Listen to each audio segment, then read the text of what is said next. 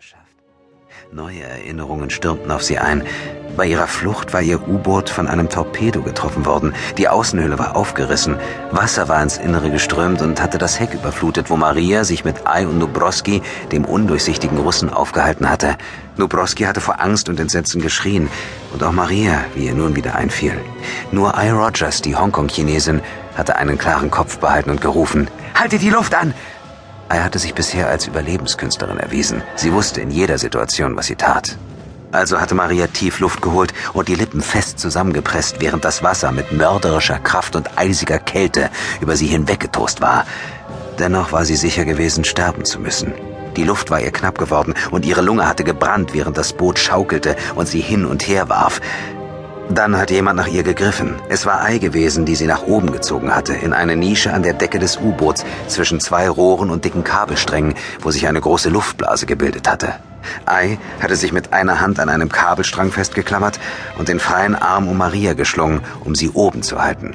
Gierig hatte Maria die Luft in ihre schmerzende Lunge gesogen. Das Boot schwankte nicht mehr so wild hin und her wie zuvor. Dennoch schwappte das Wasser immer wieder über ihre Köpfe. Maria hustete und prustete. Was ist mit Nubrowski? fragte sie keuchend. Vergiss ihn, antwortete Ei hart und knapp. Er wird ertrinken. Ja. Mehr wollte Ei zu diesem Thema offenbar nicht sagen. Maria begriff es nicht. War Ei nicht eine chinesische Agentin, die für Nubrowski arbeitete? Sie hatte ihn doch mit Genosse Kommandant angesprochen. Auf einmal setzte das Boot auf. Es knirschte und knackte. Dann brach irgendetwas mit lauten Splittern und ein heftiger Ruck ging durch das Boot. Es wurde auf die Seite geworfen. Ei prallte mit dem Kopf so hart gegen eines der Rohre, dass Maria befürchtete, die Chinesin hätte sich den Schädel eingeschlagen. Augenblicke später stieg das Wasser wieder bis zur Decke. Maria konnte kaum etwas erkennen. Dann aber entdeckte sie eine schemenhafte Gestalt. Ei. Sie schien bewusstlos oder tot zu sein, wurde im Wasser hin und her geworfen. Und Maria sah noch jemanden. Nubrowski. Auch er musste irgendwo eine Nische mit Luft gefunden haben, denn er lebte noch. Nun aber kämpfte er mit dem Tod und drohte zu ertrinken. Genau wie Maria. Es war ein grausamer Tod. Aber Maria dachte in erster Linie an ihr ungeborenes Kind. Sie würde es erneut verlieren. Bitte, lieber Gott, flehte sie stumm, hilf mir. Zwei kräftige Hände packten sie. Instinktiv riss Maria den Mund auf, um zu schreien. Wasser drang ihr in die Luftröhre. Sie wurde nach hinten gerissen und verlor das Bewusstsein. Es war Proctor, der sie gerettet hatte. Er hatte sie aus dem Wasser gezogen und aus dem Boot gebracht. Seltsam. Maria hätte eigentlich erwartet, dass Ryan käme, um sie zu retten. Nicht nur, weil er die Gabe besaß, unter Wasser atmen zu können, sondern weil er fest davon überzeugt war, eine Affäre mit Maria gehabt zu haben. Es musste eine leidenschaftliche Liebe gewesen sein, nur konnte Maria sich nicht mehr daran erinnern. Doch sie spürte jedes Mal, wenn er sie ansah, wie sehr er sich zu ihr hingezogen fühlte und nicht nur körperlich. Seine Gefühle zu ihr gingen sehr viel tiefer. Außerdem hatte sie Ryans Schuldgefühle gespürt, denn er war glücklich verheiratet und liebte seine Frau. Doch in diesem Fall war weniger Leidenschaft im Spiel. Er fühlte sich ihr gegenüber verpflichtet. Er musste ihr sehr viel schulden. Und Maria? Sie hatte ihn belogen und behauptet, das Kind sei von ihm. Sie hatte Ryans Enttäuschung gespürt, als er von dieser Lüge erfahren hatte, seinen Schmerz verraten worden zu sein, von ihr, die er so sehr begehrte, dass er seine Frau mit ihr betrogen hatte. Seither fürchtete Maria sich auch vor Ryan Nash. Seine Liebe war in bittere Enttäuschung umgeschlagen, die an Hass grenzte. Vielleicht war er deswegen nicht gekommen, um sie zu retten. Maria stemmte sich auf die Ellbogen und ließ den Blick schweifen. Sie sah, dass sie sich tatsächlich an einem Strand befand. Allerdings war es kein Karibikstrand, an dem man Urlaub machen wollte. Der Sand war schmutzig und erdig und mit scharfen Steinen durchsetzt.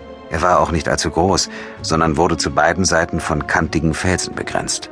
Das U-Boot befand sich noch im Wasser und lag dort, halb auf die Seite gekippt so, dass nur die Frontpartie mit den an Glubschaugen erinnernden Sichtfenstern aus den Wellen ragte. Die hinteren zwei Drittel waren vom Wasser überspült, aber das Boot war eindeutig auf Grund gelaufen. Über dem Meer unweit des Strandes tobte ein Luftkampf. Ein riesiges Gebilde schwebte am Himmel, so groß wie ein Ozeandampfer. Aus dem leicht gewölbten Bauch ragten reihenweise Geschütze mit jeweils zwei Rohren. Außerdem besaß das gigantische Fluggerät mehrere Aufbauten, von denen eine besonders groß war. Das ganze Ding mutete an wie der misslungene Entwurf für ein Kinoraumschiff. Flugzeuge umschwirrten das Luftschiff. Im Vergleich zu dem riesigen Fluggerät wirkten sie geradezu winzig. Sie erinnert Maria an Doppeldecker-Kampfflugzeuge aus dem Ersten Weltkrieg, aber die Bewaffnung war ungleich moderner. Sie beschossen das Luftschiff mit Laserwaffen. Die Treffer lösten Explosionen an den Aufbauten aus, beschädigten das Schiff aber nicht so schwer, dass die Besatzung in Schwierigkeiten geriet. Träge zog der Leviathan über den Strand und dann übers Festland hinweg, während der Kampf weiter tobte. Die Geschütze des Luftschiffs feuerten auf die angreifenden Doppeldecker. Einer explodierte in der Luft zu einem glühenden Feuerball, ein anderer geriet in Brand, trudelte durch den Himmel, wobei er eine schwarze Rauchsäule hinter sich herzog und schlug gut eine halbe Meile entfernt auf dem Wasser auf. Dann achtete Maria nicht mehr auf das Geschehen am Himmel, denn ihre Aufmerksamkeit wurde wieder auf das gestrandete U-Boot gelenkt. Eine Gestalt bewegte sich von dort durch die Wellen auf den Strand zu, kämpfte sich verzweifelt durchs Wasser, das sie immer wieder überspülte. Hin und wieder befürchtete Maria, eine der höheren Wellen hätte die Gestalt hinaus aufs Meer gezerrt, doch jedes Mal tauchte sie wieder auf und kämpfte sich weiter voran. Endlich erreichte die Gestalt den Strand und ließ sich müde und abgekämpft in den Sand fallen. Maria atmete erleichtert auf, als sie sah, dass es sich um I. Rogers handelte. I. Rogers, von der sie wusste, dass sie ein falsches Spiel getrieben hatte. Aber diesen Vorwurf musste sich nicht nur Ei gefallen lassen. Schließlich hatte auch Maria versucht, Ryan Nash an sich zu binden, indem sie behauptet hatte, ihr Kind sei von ihm. Außerdem war sie Ei zu Dank verpflichtet, denn die Halbchinesin hatte ihr im U-Boot das Leben gerettet. Davon war Maria überzeugt. Maria ging zu Ei und ließ sich neben ihr in den Sand sinken. Sie spürte